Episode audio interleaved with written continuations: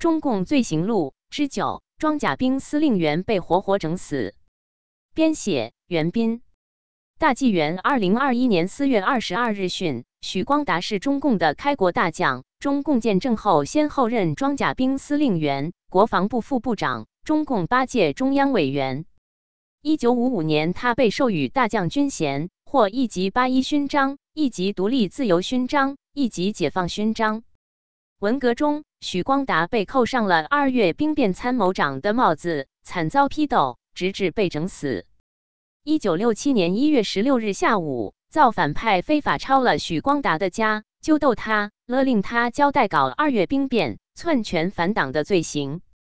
许光达扫视着会场，平静地说：“你们说的二月兵变，我不清楚。”许光达话音刚落，造反派中就响起了震耳欲聋的口号：“打倒许光达！老实交代你搞政变、准备当参谋长的阴谋。”待会场稍安静，许光达不紧不慢地回答说：“谁都知道，搞政变是要掉脑袋的。我现在就是国防部副部长、大将，我跟贺龙搞兵变，把脑袋掖在裤腰带上，才抢个参谋长当。这种赔本的买卖，我不会干。”听着这诙谐在理的话，会场上的许多人笑了，也有人在大叫大嚷，会场乱成了一锅粥。主持会议的人无法平息会场的混乱，更无法使许光达就范，反被许光达相击，只好宣布散会，把许光达非法关押起来。从此，许光达失去了自由。之后，许光达被立案，遭到无休止的批斗和审讯。一九六七年三月六日，装甲兵成立斗许光达、张文周装甲兵副司令员兼装甲兵学院院长专案组。组长是装甲兵政委黄志勇中将，以善搞逼供信闻名，被徐向前元帅称为整人专家。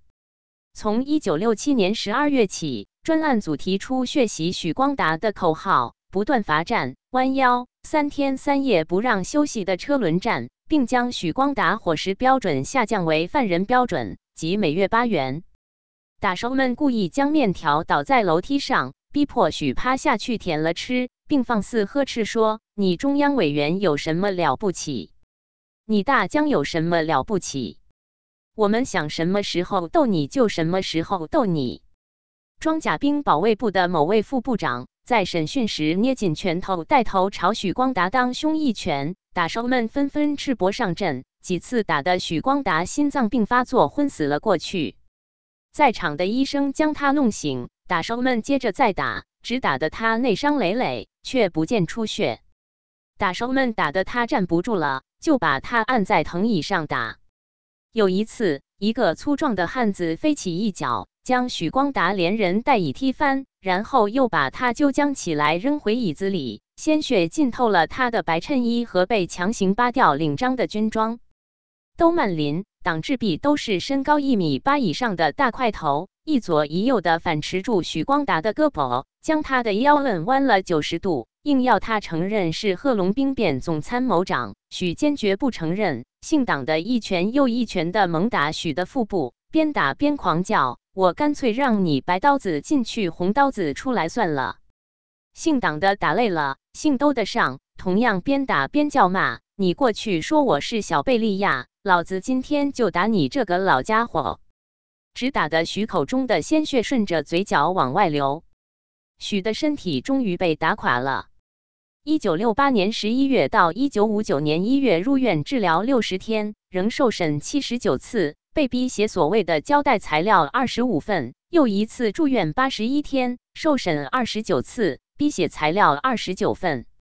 一九六九年五月二十三日，许光达已报病危，专案组仍加紧审讯。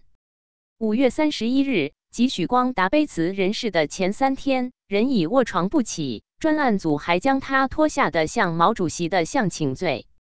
一九六九年六月三日晚十时二十分，许光达在既无医护人员看护，又未获准亲属陪护的情况下，惨死于病房厕所的马桶上。文革中，刘少奇死得惨，彭德怀死得更惨，但最惨的莫过于许光达。责任编辑高毅。